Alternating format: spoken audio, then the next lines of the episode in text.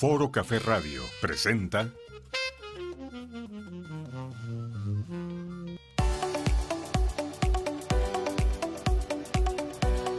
Bienvenidos al programa de Sender Servicios Empresariales, donde encontrarás ventas, mercadotecnia, tecnología, consejos para la pyme y mucho más. Comenzamos. Exacto, yo traigo unos datos muy interesantes. Hola, ¿cómo están? Muy buenas noches porque estamos hablando precisamente en este el inicio de su programa de Sender Servicios Empresariales a través de esta estación que eh, nos presta sus eh, instalaciones que se llama Foro Café Radio, donde ustedes nos pueden seguir y pueden escuchar este programa de Sender Servicios Empresariales, el programa de empresarios para empresarios. Estamos hablando hoy de un tema que, pues vaya, más que tendencia, es algo que nos debe de preocupar. Y mi nombre es Adrián Miranda y tenemos de nueva cuenta a un super invitado, que es Pedro Dagio, que nos acompaña el día de hoy, que él es director de DWT creativos.com. Muchísimas gracias, Pedro, por estar con nosotros. Gracias, Adrián. Buenas noches, buenas noches a todos. Muy buenas, buenas noches. noches. Gracias. Pues un tema, Pedro, que verdaderamente nos tiene pues a todo el mundo inversos en la misma conversación.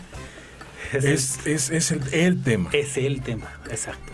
Yo la verdad me encuentro con este sentido ambivalente, ¿no? De repente esta dicotomía de entre entrar también en pánico o únicamente dejarme llevar por lo que uno de repente también siente. Muchas personas allá afuera, lo puedo decir, me he encontrado de primera, de primera mano, de viva voz me lo han dicho, no, esto no existe, esto es una farsa, eh, sin virus no hay enfermedad, este, si hemos sobrevivido a las vacas locas, que no sobrevivamos a esto, Exacto. esto nada más le pega a ciertas personas, pero la realidad es de que por algo está sucediendo eh, tanto el tema de cierre de fronteras, el tema de la caída de las economías, el asunto de muchos gobiernos que están tomando las cosas en serio.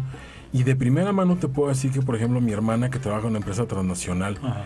cuyas oficinas se encuentran en Nueva York, uno de sus compañeros ya falleció por causa, Wow, por causa de eh, estar en una complicación del COVID-19, que es este coronavirus, que ya oficialmente ha sido diagnosticado y pues ya clasificado como pandemia por la Organización Mundial de la Salud, que es una infección que tú lo sabes y lo saben nuestros amigos que nos están acompañando el día de hoy en esta transmisión, pues ya es una infección que está pasando rápidamente a muchísimos países en un lapso muy corto. Y verdaderamente tenemos algo sensacional y sensacional no porque sea una sensación buena sino porque el, anuncio oficial de que esto existía fue apenas el 31 de diciembre del año pasado Sí, fíjate que eh, es lamentable la muerte de- de- del compañero de tu hermana. Eh, yo he visto ya varios casos ahí entre con- contactos que están ya enfermos.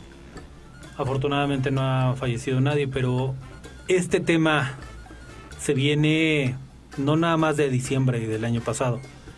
Todo indica que ya estaba existiendo desde octubre, noviembre. Y por ahí leí un, es lamentable, está afectando mucho, pero también por ahí leí un, un artículo en el que decían que la Universidad Johns Hopkins de Estados Unidos es la que hizo el análisis completo de, de este virus. Ya tenía, hicieron como un ensayo en octubre del año pasado.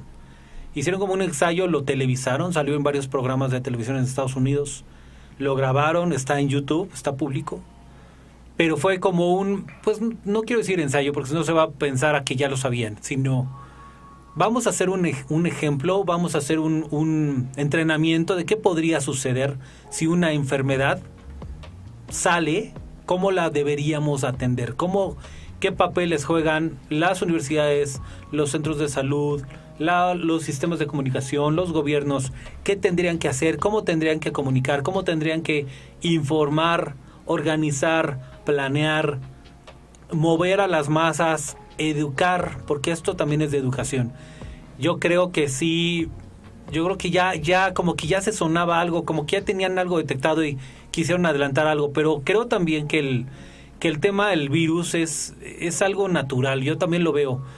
si salió de un, de un animal que por ahí comió alguien en uno de estos platillos exóticos que platicamos en, en programas pasados, y saltó al humano y se, y, se, y se rompió la cadena y se unió a la cadena de ADN de, de un humano, entonces es, esta es una mutación que obviamente va a afectar a todo el mundo, que puede, puede, tiene la potencia para afectar a todo el mundo. Justamente son los datos que traigo y yo también vi esa preparación en cuanto al programa y no estaban hablando particularmente sobre el COVID-19, sino una serie de elementos que ya se ven venir. ¿Por qué? Porque todo el mundo sabe, en los científicos que estudian este, este tema de, de, las enfermedades recurrentes en ciertas épocas del año, que particularmente en invierno, viene todo el tema de influencia, de, influencia. Ya me parezco a la maestra. a la maestra Sheinbaum. No, no, a la otra maestra, que es un sindicato este, de maestros. Ah, ok, ok. No, a la influenza, se parecen a la influenza, se, se parecen a todo este tema viral que pues es muy recurrente en los temas de eh, clima frío y seco, como es el invierno, ¿no? Eh, pero esos datos que estabas diciendo tú son muy interesantes y aquí los tengo justamente. Sí, sí, ¿Qué es, nada más por anteceder de rápido, qué es el, coronavirus COVID-19? Que es, una, es particularmente importante decir que es el COVID-19, porque no es cualquier coronavirus. Hay varios. Son microorganismos de muy fácil diseminación, realmente diminutos, que pueden pasar fácilmente de un humano a otro. Y aquí, por ejemplo, es importante decir que los cuatro coronavirus más comunes y de más antigua identificación causan aproximadamente el 15% de las gripes en el mundo. O sea, no es algo que sea nuevo, no es algo que... No es de ahora. ahí. No. Exacto. Pero algo interesante, en el 2002 nace el SARS, el famoso SARS, que es otro coronavirus que muestra por primera vez en el mundo que un coronavirus puede ser verdaderamente agresivo. ¿Por qué?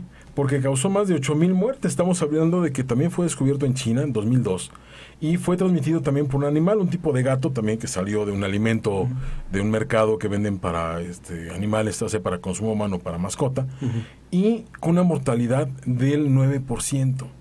Esta primera cepa de un coronavirus peligroso, agresivo, que causó 9% de mortandad, más de 8.000 mil personas que perdieron la vida eh, durante el 2002, fue la primera muestra. Después que sale 2012, aparece el MERS. El MERS, el famoso Que es el Middle East Respiratory Syndrome. Que se pasó también de un camello a un humano. Exacto. Estamos hablando de otra, otra similitud donde es un virus que pasa de un animal al humano, se integra, como bien dices, al ADN del humano, y entonces ahí tiene una mortandad hasta del 34%. Estamos hablando casi de, pues más o menos estadísticas más o menos, tres de cada, eh, una de cada tres personas, tres personas que tenía o tiene MERS, pues fallece. Va a perder la vida. Exacto. Y ahora estamos hablando de que eh, pues ya tenemos al COVID-19. También ha pasado de esta eh, facultad de estar en un animal, pasa directamente a un, a un ser humano, pero lo mismo que ha pasado antes, nuestros antecedentes en cuanto a protección, la información que tenemos en nuestros cuerpos sobre defendernos sobre este coronavirus no existe. No, claro. Tenemos más o menos a 7 mil, un poquito más de 7 mil millones de personas que estamos propensos directamente a enfermarnos. Exacto. Eso es importante porque, eh, pues vaya, no es algo que se deba de tomar a la ligera, no es algo que, parezca que... O sea, no, no hay, hay, que, hay, que, hay que hacer mucho hay que leer muy bien, hay que, lo, repetimos la vez pasada, hay que revisar los, los avisos de la, Organización Mundial de la Salud, hay que revisar muy bien los avisos de la UNAM, de la Secretaría de Salud, pero, pero informarnos bien de todos los posibles canales de noticias del mundo. ¿Por qué? Porque no hay que caer en la especulación. Ahí hay muchos, yo me, me, puse a revisar, he estado revisando todos estos días la información y hay muchísima historia, hay teorías de conspiración, de que la soltaron a propósito, hay teorías de que los mismos chinos lo generaron. Para los que no para los que no, los que no entendieron, los que no entendieron, ellos aprovecharon. Ellos se aprovecharon. Curiosamente China, y lo acabo de ver, no sé si tiene razón o no, no, no sabemos si es verdad o no, China está comprando el 20-30% de la deuda que existe hoy día en todo el mundo. Está, esto es, se, salió, se fueron de compras. Mientras estaba el problema de, en su país, gravísimo, eh, salieron de compras. El gobierno y los bancos salieron a comprar eh, eh, acciones o inversión o deuda de otras empresas tanto de Europa como Estados Unidos. Eso también, pues no sabemos si es real o no. Es, o sea, o sea, la información que sale la, la, el Fondo Monetario Internacional es que sí lo hicieron, pero no sabemos realmente con qué intención. Puede ser buena, de buena idea, puede ser negocios, netamente. Por supuesto. Es como Carlos Slim, ve la oportunidad de, de, la, de la situación difícil. Hoy día, y eso es un punto que quiero platicar después, eh, hoy día esta es una oportunidad en otro tema no para aprovecharse, sino es una oportunidad para retomar los temas de home office, transformación digital, entender qué podemos hacer desde casa, pero de que existe una situación y no tenemos información al, al 100% verídica, solo lo que tenemos de las fuentes eh, OMS, gobierno y lo que está sucediendo en otros gobiernos, pues es muy fácil caer en la en el sospechosismo y hay que tratar de no hacerlo, ¿no? O sea, es muy importante los números que das y es muy importante también informarnos de qué se trata, ¿no? El, el coronavirus, todos tenemos coronavirus, decía un doctor de la UNAM, el que sacó las estadísticas de, de proyección de cómo nos íbamos infectando en el país. Todos tenemos coronavirus, todos. Tenemos una, una base, como dijiste tú, en nuestro antivirus de cuerpo, en el cuerpo tenemos los registros, en algún momento nos dio un, un tipo de coronavirus.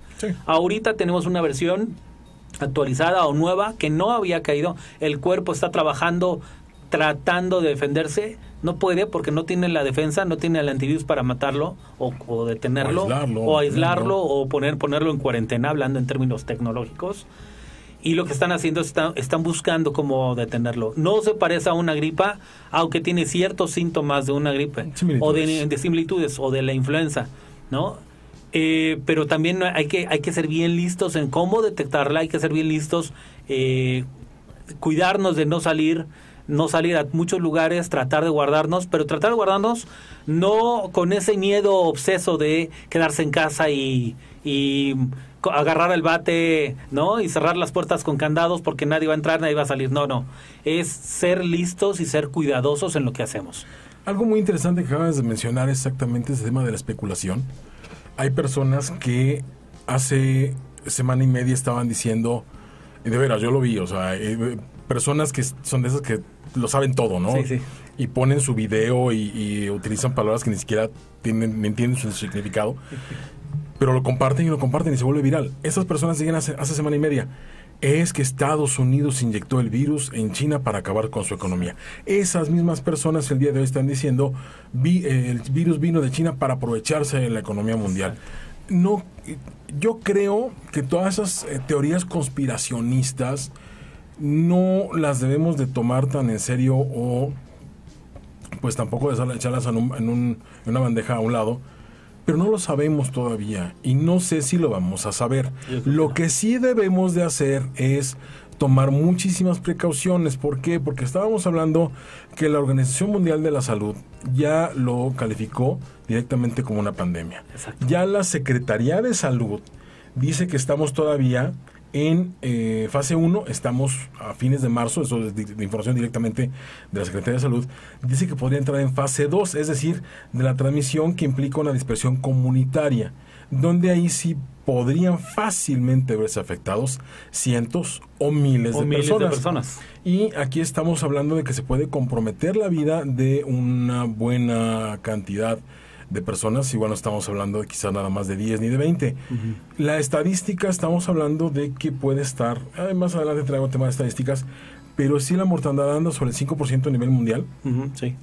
Si esto lo multiplicamos por la cantidad de enfermos que probablemente, o de personas infectadas, que está pronosticando la propia Secretaría de Salud en una fase 2 a final de este mes, pues ya está diciendo pues que no podemos tomar a la ligera. Más allá de teorías, conspiracionistas, estamos hablando de un virus que no tenemos nosotros los humanos medio ni información para defendernos de él, ni atacarlo, ni contenerlo, ni combatirlo. Y sobre todo que es muy fácil de transmitir, Pedro. Sí. Que tenemos la gran posibilidad de que si estamos cerca de una persona que tiene coronavirus, pues es prácticamente imposible el no infectarse. Es, es, es prácticamente imposible, no sirven tanto los los este los tapabocas, Eh, sirve el cuidarse, sirve el tener muchas medidas de, de- seguridad, de limpieza. Ponerse el tapabocas, pues sí, sí va a servir, pero eh, hay que también cuidarnos del lugar donde vamos a estar. O sea, tenemos que tener mucho, muchas acciones, no nada más es una sola, no nada más es un cubrebocas y no nada más es un gel, es muchas acciones alrededor. Y sí, hay que informarse, hoy, hoy que estamos en el 2020, que yo lo estaba revisando con mi hija que tiene 10 años, wow, papá, estamos en el 2020, ¿qué hiciste en el 95? ¿Qué hiciste en el 2000? Wow. Estamos en el 2020 y estamos en el tiempo de tecnología y de comunicación. Tenemos que ver las noticias, tenemos que informarnos, tenemos que revisar qué es lo que hay que hacer, qué no hay que hacer.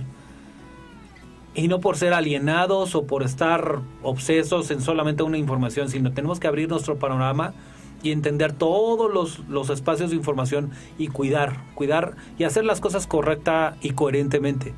Ayer fuimos a la tienda, antier fuimos al Walmart, ayer hoy fuimos al mercado, fuimos a comprar cosas y la gente tiene un grado de paranoia. Hay unas personas que muy relajadas, muy tranquilas en el mercado, como si nada, pero hay, hay personas, el- yo diría 50 y 50, hay personas que tienen un grado ya de paranoia de no te me acerques. Claro. Y si te acercas en más de un metro, te voltean a ver feo con ganas de, de, de, de verdad de salir huyendo o de enojo. Eh, Eso es lo que hay que cuidar, no caer en la especulación, no caer en el miedo obseso ni en la desesperación. Y lamentablemente lo que estamos viendo y las noticias y los números que traes, lo que estamos viendo es que está, va a afectar más a los mayores de 70, 80, de 80 años y a los, a los pequeños. ¿Por qué? Porque los que, los que tienen más de 80 años son los que tienen menos defensas.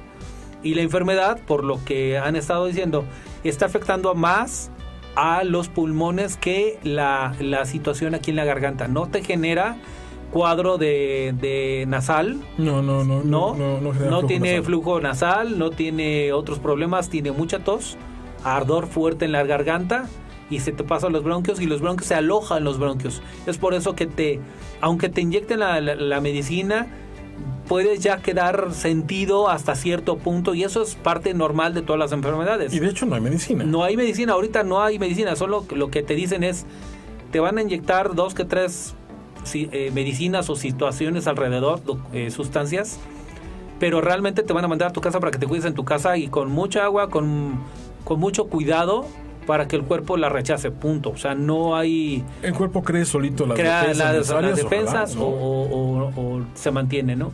Pero sí he visto varios, varios comentarios de personas que dicen estar enfermas o que ya estuvieron enfermas. Un señor de Inglaterra que regresaba de un viaje de Asia, eh, regresó a su ciudad, se bajó, eh, se, se empezó a sentir mal, avisó que venía de tal viaje, se hizo la prueba y salió positivo y tiene, lleva dos semanas y media en su casa. También otra persona hizo lo mismo, el señor eh, Curi acaba de regresar de, bueno, regresaron de Bale y ya está, muy enfermo, había, había- habían dado la noticia que había fallecido, Real- dicen que no, No, bueno, técnicamente, técnicamente sí falleció. porque falleció, sí tuvo un, un paro cardíaco. paro pero lo sacaron. pero lo digamos, sacaron, ¿no? Pero también en el mismo vuelo estaba el señor Ruiz Aquistán, el, el director general de la Bolsa Mexicana de Valores, y también, está enfermo. también, Entonces, los habla de que vuelo, ¿eh? todos los del vuelo Todos los y todos los que platicaron con su familia y todos los que platicaron con sus amigos y los del y es más pilotos sobrecargo, eh, los que estaban en el en el aeropuerto, la gente que los ha de haber recibido, todos deberían de estar cuidándose y haciéndose la prueba. Esto es porque, como bien dijiste tú, se replica y se, se pasa muy rápido a- de humano a humano. Muy fácilmente. Muy fácil, por la saliva. Por, o sea, hay una, un número de contagio muy alto, aunque dice la Organización Mundial de la Salud, no es, una, no es un virus letal. Es un virus que afecta y afecta fuerte. Y si tienes complicaciones, sí puede fallecer la persona y si tiene bajas defensas, por ciertos factores puede fallecer las personas y de cierta edad en adelante, pero no es un virus letal que al 100% todo el mundo muera, ¿no? Entonces hay que tener, 100%. hay, hay, hay que informarse mejor, hay que sacar bien los datos, como dice la Organización Mundial de la Salud. Eh, aquí el tema es que es importante no nada más por lo que viene, por lo que está sucediendo, sino que también es importante por lo que viene, por, por lo que está generando en los países, Adrián. Está generando en los países no nada más la acción de regresarse, meterse a sus casas, dejar de ir a trabajar, hacer home office, y está empezando a, presionar de la manera más ruda y más cruel y más dolorosa que todo el mundo cambie la forma de trabajar y todo el mundo cambie la forma de vivir, de cuidarse. Y eso es algo muy importante que, que lo vamos a ver en dos, tres años, eh, en un año lo vamos a ver, vamos a ver los cambios. La gente va a empezar a trabajar muy bien desde su casa, le, le va a costar. Las escuelas van a empezar a abrir más el tema de educación también en casa. Eh, se va a abrir todo un, un, un, un espectro de acciones y de actividades que hoy día los estamos pensando como transformación digital, pero pues realmente esto no es transformación digital, esto es... Es transformación de vida. La transformación de vida, exacto. Y, y es algo muy fuerte que si no lo tomamos como es, con la apertura, con mucha información y con mucha comunicación, se nos puede ir, nos puede afectar y nos puede, nos puede romper toda la, toda la estrategia que tenemos de vida. El dólar está a 23 dólares, al 23 este, Ah, pesos por dólar. O sea, eso, eso, eso es interesante y voy a, voy a- voy a- permítame que te interrumpa porque no traigas un tema ahí. Muchas personas dicen, a ver, no que no, no es culpa del gobierno. No. O sea, no es culpa del gobierno. Eh, El, el asunto es, no es si va a haber afectación económica o no. Por supuesto que hay una afectación económica. Nada más hay que pensar de qué tamaño, hasta dónde vaya tenemos, vamos a tener la afectación económica. Eso es seguro que hoy en día en el mundo hay una afectación económica. Eh, el, el precio del petróleo, pues también es un tema que no tiene nada que ver ahorita con el coronavirus, tuvo un- que ver con un tema de negociación entre Rusia y los países de Medio Oriente y en la guerra de precios, si, si no dejas de producir, en fin, es otro tema que no tiene que ver con coronavirus, Sí. pero sí, por ejemplo, el tema del aumento del dólar. ¿Por qué, Pedro? Muy sencillo. ¿Qué sucede cuando hay un, un en dos semanas ha bajado, bueno, más o menos como en tres semanas y media, ha bajado el treinta y tantos por ciento el valor de todas las acciones de bolsa de Estados Unidos. exacto. Estamos hablando de afectaciones no únicamente en Estados Unidos, las bolsas en el mundo están perdiendo 30, 29, 18% de su valor en el mercado. Las personas que hacen, sacan, venden sus acciones, sacan su, su dinero, Su dinero. Y, y lo invierten en activos que o, o- o en monedas negocios, o en negocios o en, o en, val- o en, este, metales que no pierden su valor. El dólar tradicionalmente está pensado y pues, manifestado como una moneda de, de- de calidad fuerte. Entonces la gente compra muchísimos dólares para tratar de protegerse. ¿Eso que provoca? La oferta de la, la- la- la demanda. De la oferta de O sea, demanda. obviamente el dólar va a subir. ¿En algún momento va a bajar de nuevo? Sí, probablemente no pero creo que llegue abajo de 19, no Pero creo. va a volver no a lo sé. Va a volver a bajar. El tema del oro ahorita, por ejemplo, igual tiene precios que no se han visto en mucho tiempo, la plata, etcétera. La plata está regresando a sus precios este como estaba antes, que era muy, muy más cara que el, el propio dólar. Muy Eh, cotizada. Y el propio oro también. muy cotizada. Entonces, esto no es de que tenga que ver el gobierno, es importante. Hay una afectación económica mundial. El tema del cierre de fronteras ya es pues, un ya tema que está afectando no únicamente a ese sector, a to- todo el mundo. Estamos hablando en, en Unión Europea, todos los vuelos ya están cancelados para eh, entrar y salir de la Unión Europea. Todo el tema de fronteras, cuántos países en Centro y Sudamérica. El día de hoy, ustedes vean cualquier noticia, mexicanos varados en tal país porque se cerró la frontera, tanto para entrar y para salir. Entonces, todo esto también afecta el, el- el comercio y la, la economía. La, ne- la negociación, la economía, el, el paso de fronteras, está cerrada la frontera con Guatemala. En Europa, la Unión Europea ya también cerró las fronteras. Eh, ya están empezando a, a controlar quién sale y quién no sale en, en- en España, en Francia. El presidente Macron acaba de avisar que va a proponer a su, a su Congreso que le paguen, que es, o se detenga el, el pago de IVA o se detenga el, se Todo detenga el pago de impuestos y se detenga el pago de servicios, agua, gas, luz, teléfono, todo. ¿Por qué? Porque la gente pues va a estar en casa y va a estar consumiéndolo y pues es un tema también de... de Subsanar una de economía subsanar detenida. Una economía detenida, pero también no afectar a la, a la, a la clase que va a estar en su casa.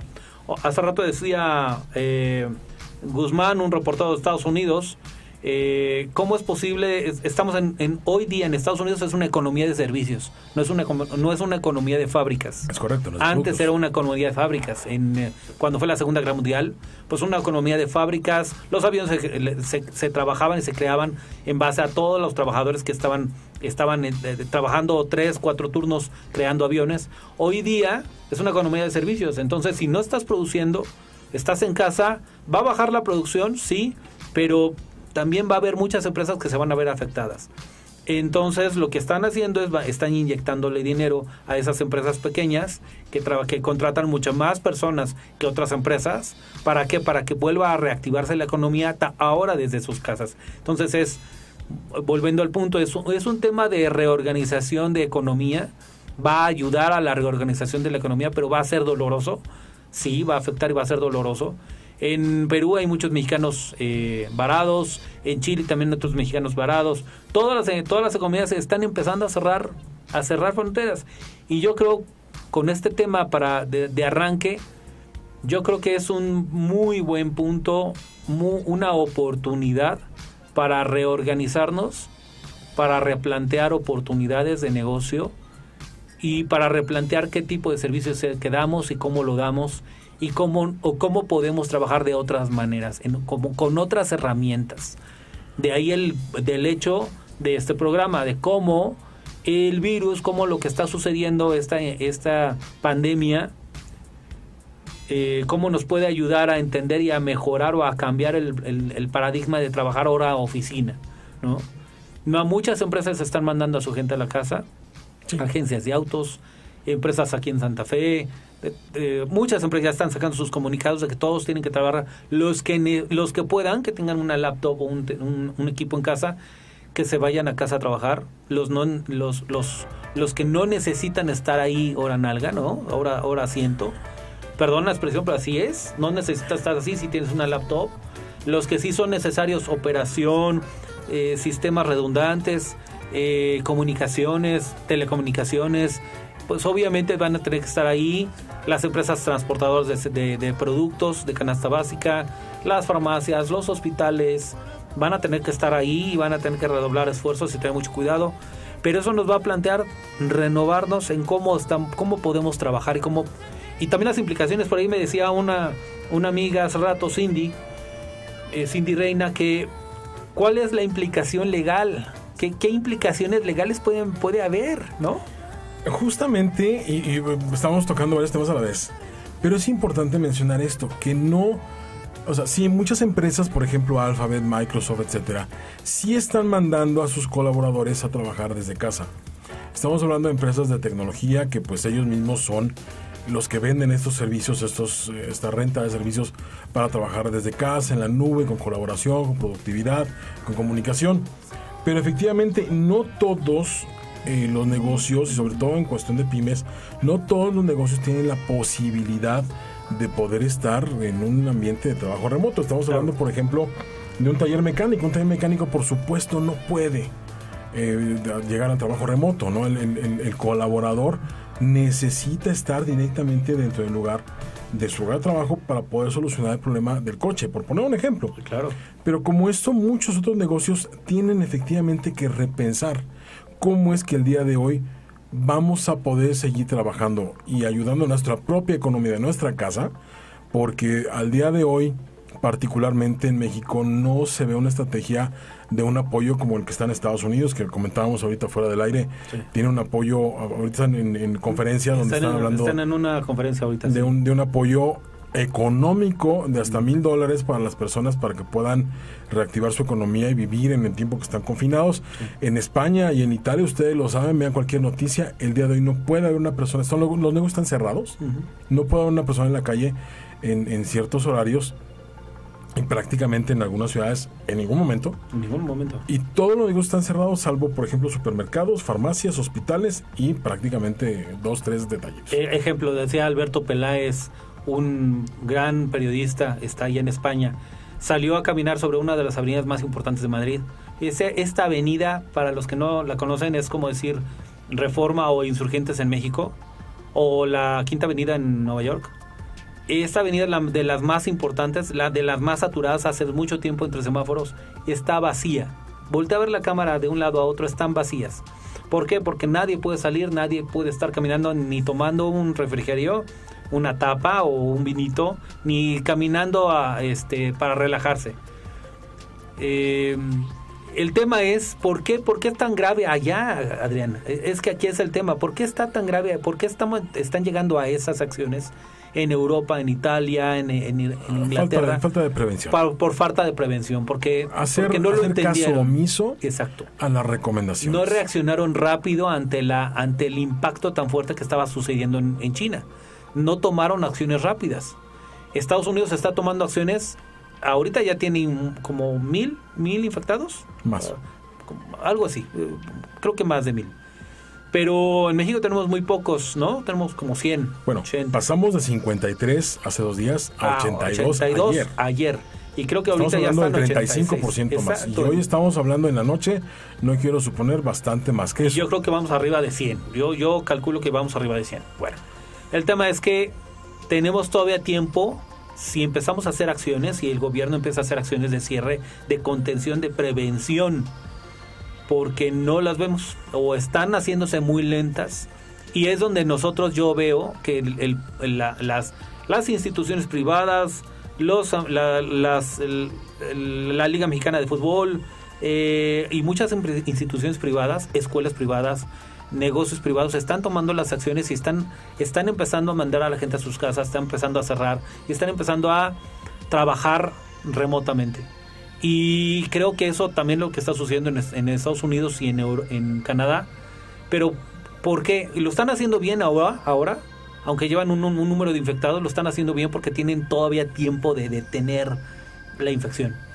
¿Por qué les afectó tanto en Europa, en, en Italia? Me preguntaba mi hija. ¿Por qué fue tan rápida la, infección? Porque están muy cerca. Los aviones tardan 3, 5 horas en llegar rapidísimo a- de, de China hacia, hacia Italia o hacia otros países. Está cerca, relativamente cerca. Y hay muchos vuelos, hay mucha más comunicación. Además, no tuvieron la prevención.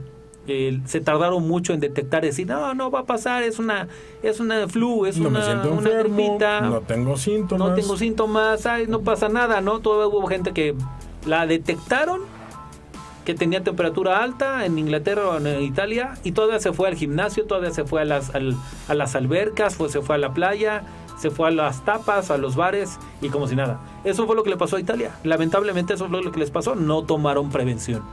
Y, y espero que aquí en México, por lo que estamos viendo, ya están tomando acciones. Yo creo que estamos un poquito, un poquito lentos, pero creo que ya estamos tomando acciones como para que se detenga eh, la, la infección, ¿no? Se, se propague más rápido. Y, y tratando de retomar el tema, sí efectivamente hay muchas empresas que el día de hoy tienen la posibilidad de ofrecer pues herramientas para que la gente se vaya a su trabajo. La cadena productiva como tal es imposible que lo haga porque pues, efectivamente requiere mucho del tema de eh, estar en presente para llevar a cabo una labor. Decía yo, por ejemplo, un cajero de, de un centro comercial no puede hacer trabajo remoto, no puede cobrar desde su casa, ¿no? Eh, mi esposa particularmente que da servicios de salud, pues tampoco puede dar consulta remota, tiene que ver al paciente, tiene que atenderlo en, en- en el sitio. Es correcto. Hay muchas, eh, y no, no depende tampoco del grado de especialidad. Mi esposa, por ejemplo, es especializada, como muy pocas personas en México, en su, en su rama, y hay personas que no tienen ninguna especialización y también tienen que estar presentes. No vaya, pero depende de la actividad. No todas las empresas van a tener la posibilidad de poder tener trabajo remoto. Un dato interesante sobre Sí. esto es que, por ejemplo, Telework, una empresa que así hizo un estudio, señala que el, el 50% de las empresas latinoamericanas han implementado el home office, pero solamente el 15% de empleadores de la región tienen un modelo de trabajo 100% remoto. Estamos hablando 15. solamente el 15% de toda Latinoamérica, estamos hablando de, de- de una, una fracción chiquitita de todas las empresas, Pequeñita. tienen la capacidad de poder trabajo, eh, de poder tener esta, esta actividad remotamente, no necesariamente en las instalaciones. Y en sí, pues hay muchísimos negocios que sí pueden ayudarse a la tecnología para poder continuar y pues de eso se trata. Estamos hablando de implementar sistemas de desde entrega a domicilio, que pues de todas maneras ya hay un contacto, pero pero vaya, es una persona que, que también eh, no, no necesariamente implica una, una aglomeración, no estamos hablando de que en la Ciudad de México dijeron que están prohibidas las reuniones de más de mil personas, ¿no? O sea, 999 no se contagian, mil una Mil sí. sí. Mil Ah, una mil sí. una va. sí. O sea, un Es- parámetro no sabemos cómo lo No. tomaron, pero aquí estamos hablando de otras, otras alternativas, donde de repente eh, puede haber una nueva idea de cómo entregar el negocio, una nueva idea de cómo poner esta actividad económica todavía con la facultad de poder seguir funcionando en negocio. Las pymes el día de hoy, muchas no nos podemos permitir el estar detenidos, esperando pues un mes a ver cómo se... Yo, yo guardado en mi casa con mis hijos y mi esposa, no, y no pasa nada. Relajado de vacaciones, ¿no? pues, sí, porque, ah, porque No. aparte es otro tema, no son No vacaciones. son vacaciones, es, No, o es- sea, es algo muy importante que eh, te No comentar. son vacaciones, hay que seguir haciendo cosas, los niños estudiando, preparándose de una manera como se implemente cada, cada institución o cada, cada escuela, y nosotros también. Debemos de encontrar herramientas y elementos de cómo poder llevar nuestro negocio quizá al comercio electrónico o aún mejor a la venta en línea, no todo completo. Y de entrada estamos hablando de eh, pues eh, herramientas que necesitamos. De entrada, básico, estamos hablando de, de empresas el día de hoy, muchas pymes no tienen ni siquiera correo electrónico, ¿no? No, sí. Ya dejen ustedes, pero bueno, eh, vamos un poco tarde, pero es necesario hacer mención de, de que ya estamos con los, con los dedos en la puerta. Pero ¿qué podemos hacer? De entrada, tener una computadora, una conexión a Internet, por supuesto, un espacio de, de trabajo dedicado preferentemente. porque No estamos hablando de que podemos trabajar desde la cama, ¿no? Hacemos en lugar de home office, hacemos el chon office. No. Tenemos que tener la capacidad de, de- de mentalizarnos de que vamos a trabajar. ¿Eso de qué requiere? De, por supuesto, disciplina, Organización. Organización Buen control del ambiente donde estamos. y, y, por supuesto, herramientas. Herramientas que el día de hoy ya existen, Pedro. Sí, ho- hoy día ya existen muchas herramientas. Mira, en el tema de, de trabajo, a ver, empecemos por lo básico, como bien tú dijiste. Casa, necesitas un espacio, un cuarto, una habitación, no de, pre- de preferencia no recámara, y si lo vas a hacer en la recámara, pues no, no, no trabajes junto a tu cama porque te va a dar sueño, en algún momento te vas a querer acostar. Trabaja en, en una sala, en la mesa de tu, de tu comedor, controla el espacio, que haya una buena luz, que haya una buena ventilación, eh, controla los ruidos. eh, imagínate que estás haciendo una conferencia y ahorita vamos a los sistemas de conferencia. Pero imagínate que estás hablando con alguien o estás o haciendo una conferencia y están los ruidos de los vecinos, un perro, la lavadora y te estás a un lado de la cocina que está cocinando este tu desayuno, ¿no? Y tocan el timbre y tocan el encienden gas, timbre. tocan el timbre necesitas, como lo que tú dijiste, claramente un espacio controlado. Y aparte de ese espacio controlado, acuérdate que estás en oficina. Necesitas levantarte a tu misma hora de, salir eh, para llegar a empezar a trabajar a las 9 de la mañana, si es que tu horario es a las 9, si no a las 8. Pon- ponte el mismo horario de oficina, la salida de la comida a una y media, dos de la tarde, regresa una hora después, ya sea que salgas a comer o, estés ahí comiendo, ve, ve a, siéntate a trabajar hasta las 6 de la tarde, si este, tus tu horarios hasta las 6, y mantente pegado a tu teléfono, teléfono celular y teléfono de, de la casa, ¿no? Y- Obviamente. Y herramientas de comunicación y de colaboración. Y saben, ¿saben qué? Algo muy importante es que es, in- es indispensable dar evidencia de que uno está trabajando. Eh, lamentablemente dentro de la idiosincrasia mexicana el hacer trabajo desde casa es estar de vacaciones. Y lamentablemente eso afecta la credibilidad de este tipo de, de trabajo, este tipo de actividad, este tipo de distancia. Pero estamos en el experimento mundial más grande sobre cómo podemos ser eficientes y eficaces trabajando desde un ambiente que no necesariamente está preparado para llevar una actividad la- eh, eh, profesional y económica Económica desde tu, tu ambiente. en un ambiente diferente. Sí, además, yo creo que yo creo que aquí el tema es el punto es que tienes que estar bien organizado y sí comunicar los avances, comunicar que estás ahí, no por el no porque no porque no te crean. En México la idiosincrasia, como bien dijiste, es muy lamentable, pero es la idiosincrasia. Necesitas avisarle a tu jefe de que estás conectado. No es lo mismo en Estados Unidos, en Canadá, que puedes estar trabajando dos semanas y sin avisar y estás entregando tus avances. Sí, claro. Eh, el tema aquí es idiosincrasia del- de las empresas que todavía no han cambiado, mejorado, evolucionado ese- en ese pensamiento. Es como las contrataciones. Eh, hay muchos temas en las contrataciones de más de 40 años que no quieren contratar porque ay, es más grande de 40 años. Perdón, los que tienen 40, más de 40 años tienen más experiencia que todavía los de 20. Obvio. Necesitas un director, un, whatever, un director con MBA, con, con una, un posgrado, con tres posgrados, una especialización y un puesto de director, no le puedes pagar 20 mil pesos. Es lo mismo acá. Necesitas un espacio, una ubicación, estar dando resultados, comentando con tu equipo, siendo de igual manera productivo que en tu casa, que en tu oficina y con la gran, gran, gran ventaja que tienes tu espacio. Ahora, ¿es difícil? Pues sí. Eh, no puedes hacer chon office. No, pero es disciplina. Es, disciplina, tienes que vestirte como si fueras a la oficina. Este, de igual manera, tu café, o sea, todo es la misma rutina, pero en tu control, en tu ambiente. Y ahí es donde vas a poder demostrar, eh, yo lo he vivido, eh, te lo comentaba, yo, yo trabajé desde casa tres años, trabajando para una empresa de Estados Unidos, eh, que estaba ubicada en Miami. Y yo viví con ellos, eh, trabajando con ellos tres años, sin problema alguno, dando muy buenos resultados, conectándome a las 7 de la mañana, a 6 y media, 7 de la mañana, porque ellos tienen un horario mucho más adelantado. terminaba a las 3, 4 de la tarde la jornada del día. No salía, mi refrigerio era a las 12 porque ellos también salían a las 12 y mm, con un control muy, muy específico. ¿Qué, es lo que hice? Cerré, cerré un espacio que teníamos como desayunador, lo puse oficina, lo, lo adecuamos como oficina, pusimos unas puertas, cerramos muy bien, insonorizamos lo más posible y ahí está la oficina. ¿Se puede? Sí. ¿Te va a costar a lo mejor? Pues sí, a lo mejor te va a costar un poco el muebles, espacio, alguna decoración. Tienes que también poner decoración, es muy importante. Un reloj, tu decoración de que estás en una oficina, eh, todo bien organizado, folders, carpetas, cuadernos, libros, lo que tengas ahí en la oficina, tiene que estar bien organizado y limpio y pulcro. ¿Por qué? Porque si lo llevas al tema psicológico, si tienes una oficina eh, con mucho relajo, con todo tirado o todo sin, sin orden, la mente igual está sin orden y no vas a ser productivo. Está, está plenamente probado. Entonces también tienes que llevar un control y una limpieza. Y te digo, es, es cosa de ponerse horarios. Recomendaciones, alguien me dijo de Estados Unidos, ponte uno, ponte una, imprímete una hoja con tus horarios, en horario de entrada, horario de salida a comer, regreso de comer y salida de la, de la oficina. Eh, las llamadas, manéjalo bien con tu agenda. Y eso es en el tema de casa, ¿no? Y ahora en el tema de tecnología. No, en el tema de tecnología, vaya, pues tenemos muchísimas herramientas.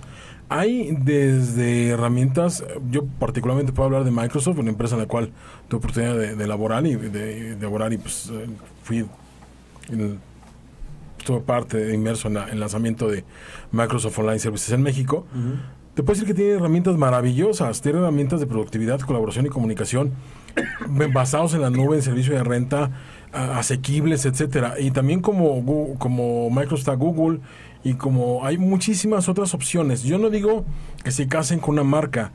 Lo que digo es que exploren ya rápidamente muchas opciones y ustedes están allá trabajando, ustedes están ahí de repente diciendo, es que el patrón no me quiere dejar ir a trabajar a mi casa. Piensen verdaderamente si primero cuentan ustedes con la capacidad de poder tener esa disciplina, de poder aprovechar las herramientas y también tener esa capacidad, y yo creo que es fundamental, Pedro, y hago hincapié en esto, en tener esta capacidad de, registrar la jornada, que se haga el, tracking de todo lo que se está haciendo. Y dentro de las herramientas hay muchísimas que pueden eh, particularmente decir, y es recomendable hacerlo, y me ganaste con ese tema de, de escribirlo en una, en, una, en una hoja, en una agenda.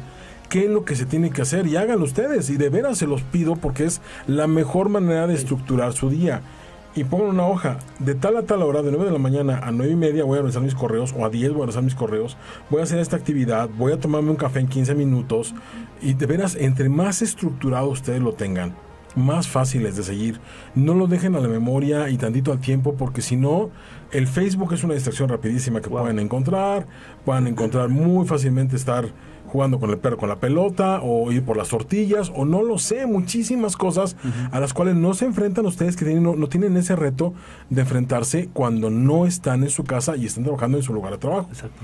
Tienen ustedes que ser disciplinados, organizados y tener una rutina estricta. Una rutina, exacto. Es lo que acabas de decir con, la, con el listado de actividades. Esa es una rutina. Algo importante es que, por ejemplo, hay una herramienta que se llama Teams de Microsoft. Microsoft la acaba de poner de manera gratuita, que es una herramienta que sirve perfectamente. el comentario. Perdóname. Estamos hablando de seis meses que estaba ofreciendo Microsoft de manera gratuita a todo el mundo de una herramienta que sirve perfectamente para hacer videoconferencia, videollamada, compartir documentos en tiempo real, colaborar sobre los mismos documentos en una sola versión de manera remota. Les voy a decir una cosa, experiencia propia, funciona.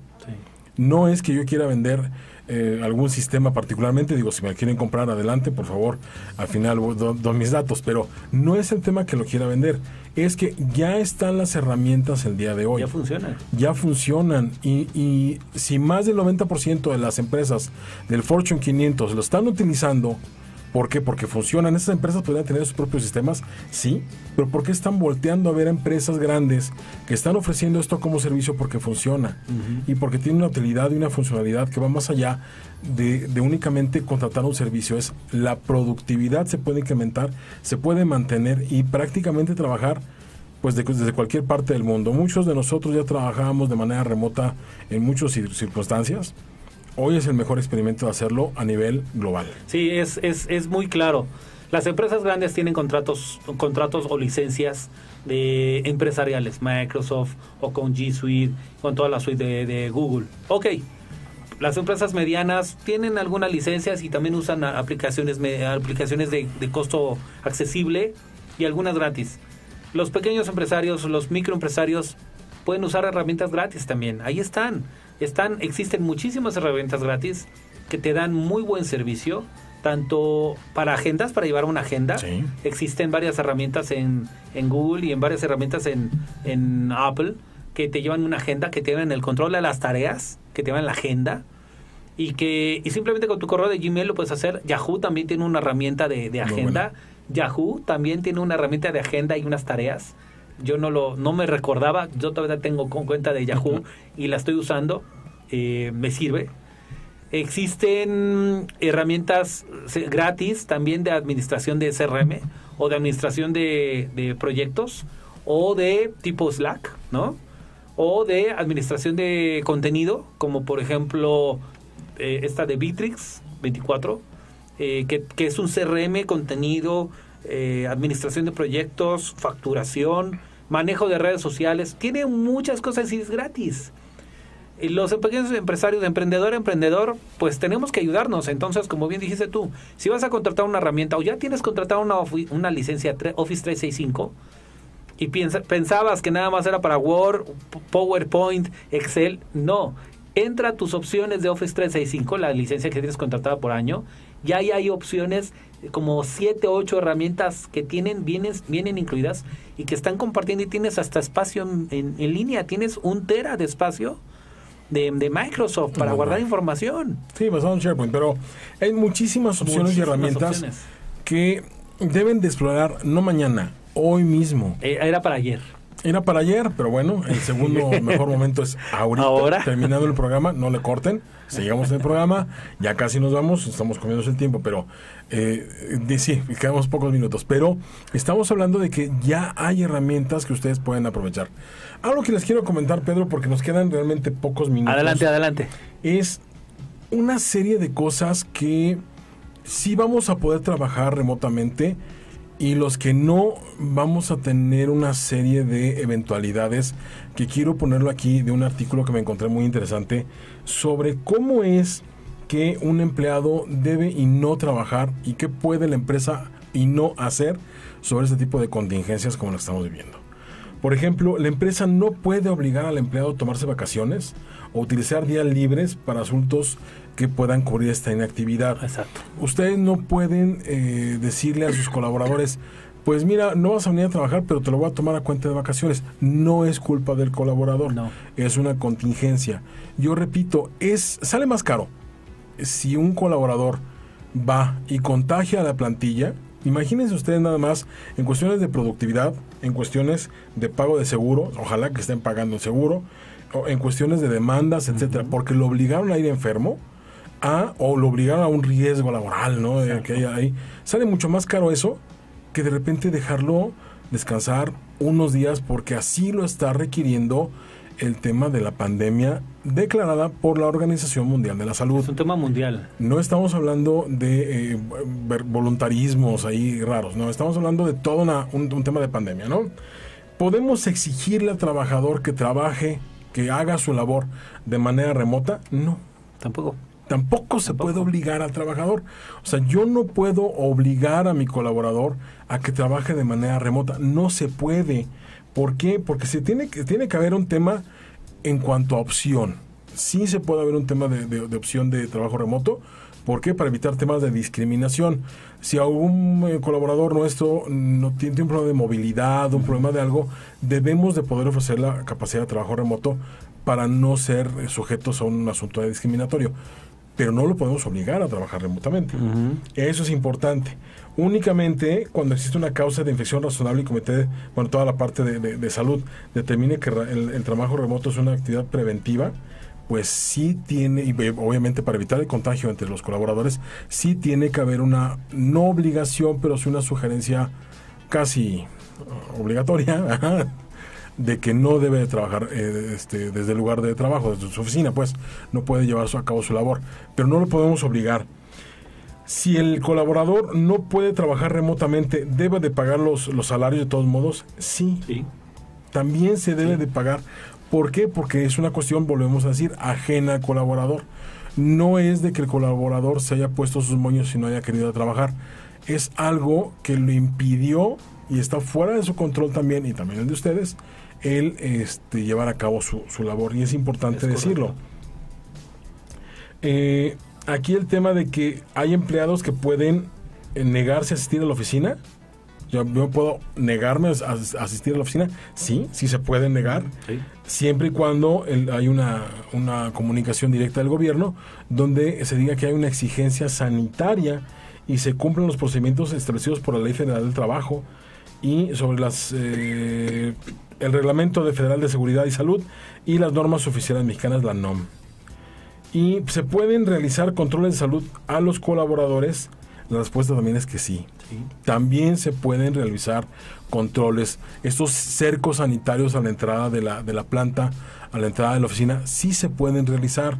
¿Por qué? Porque los empleadores pueden exigir a los empleados que presenten exámenes médicos y consideran adecuados en cualquier momento para garantizar un lugar de trabajo saludable y prevenir enfermedades, enfermedades contagiosas.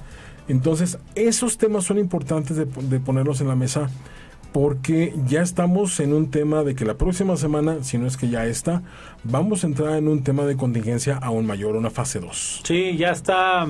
Todo lo que acabas de comentar es correcto, es, real. Yo también ahí sugeriría, si me permites rápido, eh, conozcan la, ley federal de, trabajo, ¿no? entren a la página de Secretaría del Trabajo. Eh, y revisen la Ley General de Trabajo, ¿no? E, es, ahí está los puntos muy claros y también valga, ayudémonos del sentido común. El sentido común nos dice que si hay un cerco sanitario y tenemos que ser revisados en la temperatura o, eh, tenemos que hacerlo, es por nuestro bien, no es una necedad, no es una cerrazón, eh, no, no podemos permitirnos como país y como ciudadanos conscientes, coherentes, con sentido común y con inteligencia y con educación, porque pues todos estamos trabajando, no podemos permitirnos estos, estos errores. Ahora, ¿qué es lo que viene? Pues la fase 2, eh, hace rato venía en el, en el auto y estaban ya informando que, por ejemplo, la eh, delegación o la, la, demarcación de Iztapalapa acaba de anunciar que no va a haber que no va a haber el el, via crucis, público, pero sí lo van a hacer en un lugar cerrado, controlado, con 40 o 50 actores, y lo van a televisar. Entonces, eh, eso es también para eh, ayudar y pues no cerrar, no terminar, no eliminar la tradición, porque esto es una tradición de tema religioso y por eso la Semana Santa, pero sí tenemos que ser coherentes y no rasgarnos las vestiduras porque no lo tengamos en vivo. Tenemos que ser listos, coherentes y con mucho cuidado. Las escuelas, eh, al parecer hubo una baja impresionante de niños hoy, eh, desde hoy en adelante va a haber, hoy hubo una baja impresionante de niños en las escuelas, eh, aquí en la delegación Benito Juárez, una baja impresionante. Y también, también es un tema de sentido común, de organización y de planeación. Hay que ver hacia futuro. ¿Y qué es lo que viene? Pues viene la fase 2, yo pensaría que la deben de aplicar no más de el jueves y efectivamente si todo va bien, la, la, la esta fase 2 va, va, a contener, va a ayudar a contener eh, los posibles eh, infecciones que pueda haber. Pero hay que tener mucho también mucho cuidado porque pues vienen muchas personas a lo mejor no lo sabemos, pero podemos estar cerca de alguna persona que esté haya viajado eh, últimamente o que tenga algún pariente que haya ido a ver a algún lugar y que también tenga la enfermedad, ¿no? Hay que tener mucho cuidado, tener mucho control y no caer en la, en la paranoia ni en el miedo, ¿no? Es, eh, hay que ser muy listos, muy abiertos y muy listos. Me faltó un punto interesante que creo que es importante ¿Cuál? señalar antes de, de, entrar a los últimos cinco minutos cinco que nos minutos. están diciendo. Por cierto, aprovecho para saludar a la parte técnica de esta estación de radio llamada Foro Café Radio, que nos presta sus instalaciones para hacer llegar esta transmisión a ustedes. Eh, saludo a César y a Beto, Beto y César detrás de ese cristal, siempre atentos y aquí a la orden, al pie de cañón, apoyándonos con todo. arriesgando el físico Eso es todo. para hacer estas transmisiones a ustedes. Si no tosas, por favor. Bueno, el, el, punto que les iba a decir que es muy importante, ante cierres de negocio debido a brotes de virus, ¿cuáles son las alternativas para las compañías? Y lo voy a leer, lo voy a leer textualmente. Adelante, adelante. Si el gobierno mexicano declara una emergencia sanitaria y en función de esta las relaciones laborales se suspenden, no les exigirá a los empleados prestar servicios y el empleador no está obligado a pagar sus salarios. Los empleados solo tendrán derecho a recibir el pago de un salario mínimo por cada día de suspensión durante el plazo máximo de un mes. Un salario mínimo por un, por un plazo no más de un mes. Es correcto. ¿Por qué? Porque también se entiende que no es culpa del trabajador, pero tampoco, tampoco es culpa de la empresa. empresa. Exacto. Entonces, tiene que haber ahí una serie de conocimientos que bien dijiste sobre el reglamento de la ley. El reglamento de la ley es una cosa, es el cómo, y la ley dice el qué y el cuándo. Entonces son las, las formas y el modo, ¿no? De cómo, cómo aplicar, qué es la ley, cómo aplicarla. Tienen que conocerla.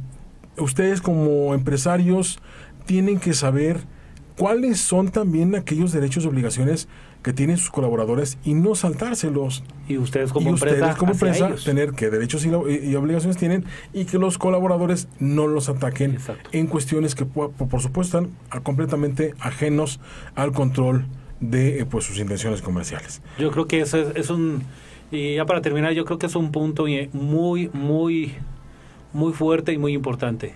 Regresemos al tema de la Ley Federal del Trabajo.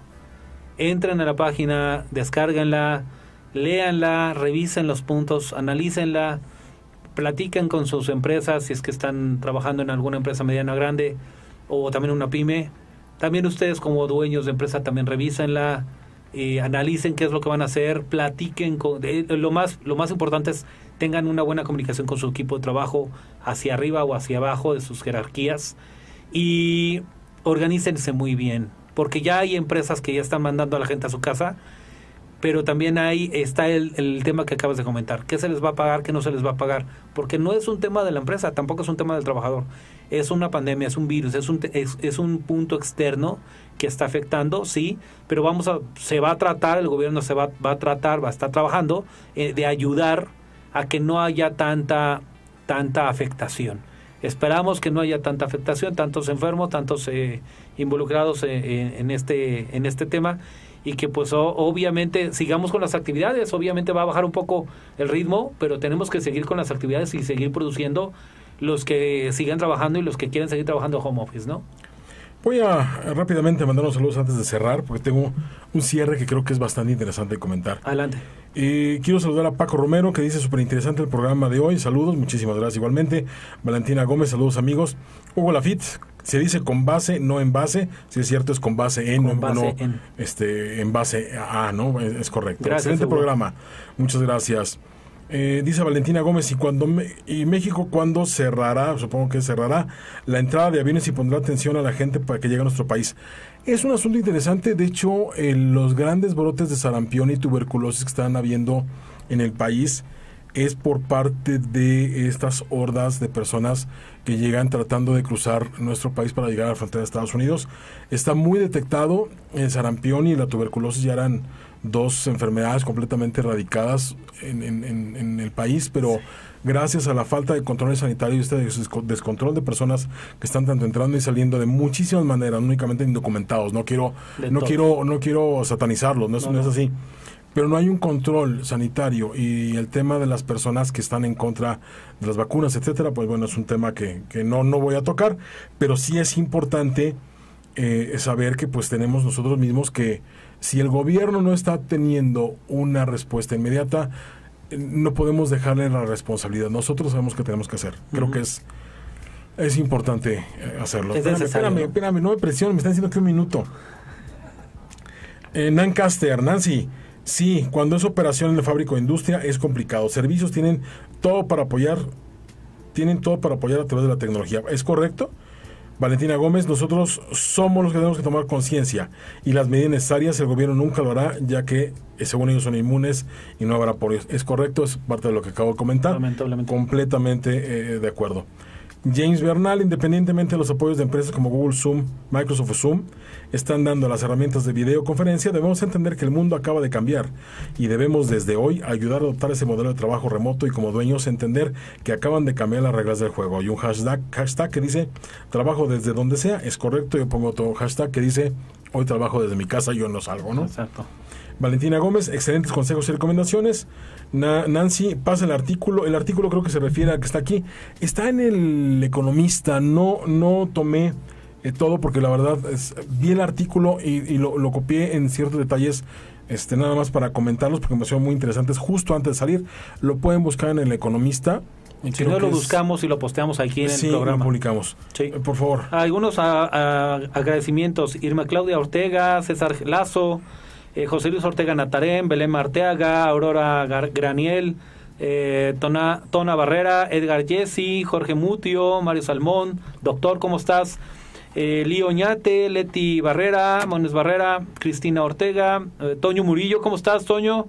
Ivonne Nash, Jaime López, ¿quién más? Osvaldo Mex, Yaneli Rodríguez, Anita Solano. Anita, ¿cómo estás? Hasta Manzanillo me estaba comentando que en Manzanillo ya están, ya están avisando y poniendo en, eh, haciendo unos anuncios, ya está, ya está sucediendo lo que estábamos platicando, de que todos empiecen a, cerrar actividades. Josefina Dagio, gracias. Fran Jiménez, Cindy, Cindy de allá del norte, ah, ya, ya, Cindy Reina. Eh, Edgar Treviño, ¿cómo estás, Edgar? Eh, ¿Quién más? ¿Quién más? Eh, Jesús García, Rafael Mitrani, ¿cómo estás, Rafa? Irma Claudia, Leonena Pablos, ¿cómo estás? Luis Carmona, Pedro Rubalcaba, eh, Jorge, José Manuel Guntino Ocampo, Paola Pastrana, ¿cómo estás, Pau? Eh, Leticia Ruiz, Luz del Carmen Escobedo, Daniel Hernández, Gerardo Sanabria y, y César Lazo. Nos comenta Ricardo Moreno desde YouTube que dice, buen programa el de hoy, buenos tips ahora que inicio home office a partir del viernes. Pues sí, yo creo que es importante.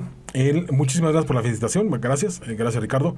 Y es importante mencionar que todos estos eh, temas en cuanto a la salud, les, les quería cerrar con esto. Que es importante decir que no todos nos vamos a morir del, del, del COVID-19, es correcto. No todos nos vamos a morir. O sea, no es una cuestión de que se va a acabar el mundo y vamos a acabar como zombies. Sí se sabe que eh, una de cada cinco personas que tienen este padecimiento llegan a necesitar hospitalización por la, gravedad que tiene. El otro 80% de las personas no, pero ese 20% sí. Y ese 20% va a requerir de una atención particular que va a poner en riesgo su vida. Y es importante mencionarlo, ¿por qué? Porque a lo mejor ustedes no se sienten pues con la eh, pues, pues, se sienten fuertes, se sienten bien, no importa. Ya he salido adelante y pues me he pasado gripas y pasé la influenza y me he dado dos veces influenza y no me pasa nada. Y yo me siento bien, pero piensen por favor en los que están a su alrededor.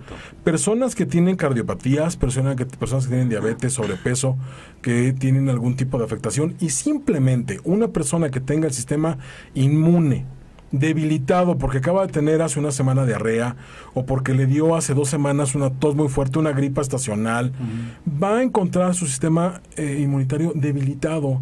Y si esa persona, nosotros que nos sentimos fuertes y no me pasa nada y no importa y no me cuido y voy a eventos masivos porque pues no importa, porque ya pagué, porque pagué mil pesos y no me van a devolver los mil pesos, voy a arriesgar la vida de alguien más por ser egoísta. Por favor, no lo hagan. Eh, se los pido a manera a título personal, a nombre de, Adrián Miranda, no lo hagan. Piénsenlo, por favor. Eh, particularmente yo tengo dentro de mi familia muy pequeña personas de, cierta edad que son eh, un factor de riesgo esa edad. ¿Sí? Simplemente ese, factor de riesgo son la edad. Entonces, me gustaría tenerlas muchos años más. Entonces, traten de no arriesgarse, traten, no piensen nada más en ustedes, piensen en los que están a su alrededor, sus hijos, sus vecinos, sus sobrinos, quienes vayan a estar cerca de ustedes, o los hijos de sus vecinos, o sus propios colaboradores y compañeros de trabajo. Sí, y hay algo de mi lado, ya para terminar. Eh, sí, efectivamente hay que comunicarnos mejor, hay que ver la, información de las fuentes oficiales. Tratemos de no compartir información que no esté validada, que no sea de fuentes oficiales. Eh, todos sabemos quiénes son oficiales y quiénes no son oficiales o quiénes son de o procedencia. Tratemos de manejar bien la información. No repliquemos información falsa no repliquemos eh, memes o grafiquitas raras. Eh, revisemos información de cómo trabajar mejor. Hay mucho contenido en Internet. Pongámonos a ver videos, cursos, de, eh, seminarios, aprendamos de otras cosas, enfoquémonos en darle a, principalmente a los niños que están, van a estar ahorita en casa, no son una carga, hay que darles tiempo, hay que reorganizarnos y, y, ocuparnos de darles actividades que puedan hacer pasar el tiempo mucho más mucho más ameno y constructivo y constructivo y, seguir con la educación. Esto no es vacaciones ni esto se detiene. Y tenemos que ser muy cuidadosos en lo que hacemos con nosotros, con los vecinos, con los amigos, los familiares y pues organizarnos muy bien porque ahí viene otro ahí viene otro punto que lo podemos ver la próxima semana. La afectación no nada más va a ser para este mes, ni para el siguiente, ni para el siguiente en tres meses. Va a haber una afectación, se, se, dice que va a haber una afectación en los próximos 12, 10, 12 semanas, y yo calculo, yo pienso, creo, que va a haber afectación en, en un año en, en, en, el proceso en el que se reacomoda todo. Entonces nos tenemos que reorganizar muy bien para ver hacia futuro, no a una semana ni a tres días.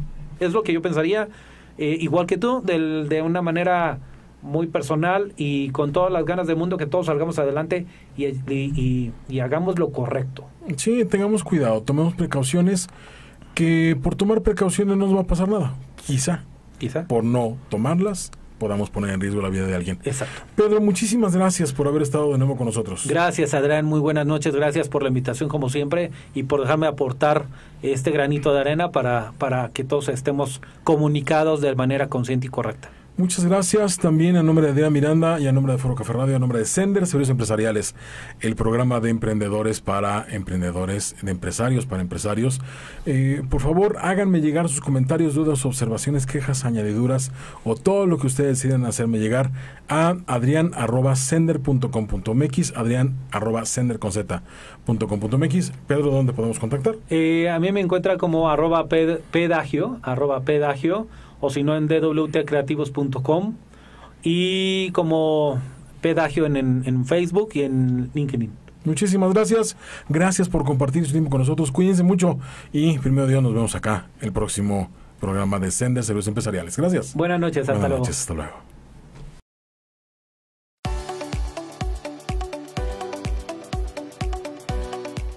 Logramos nuestro cometido.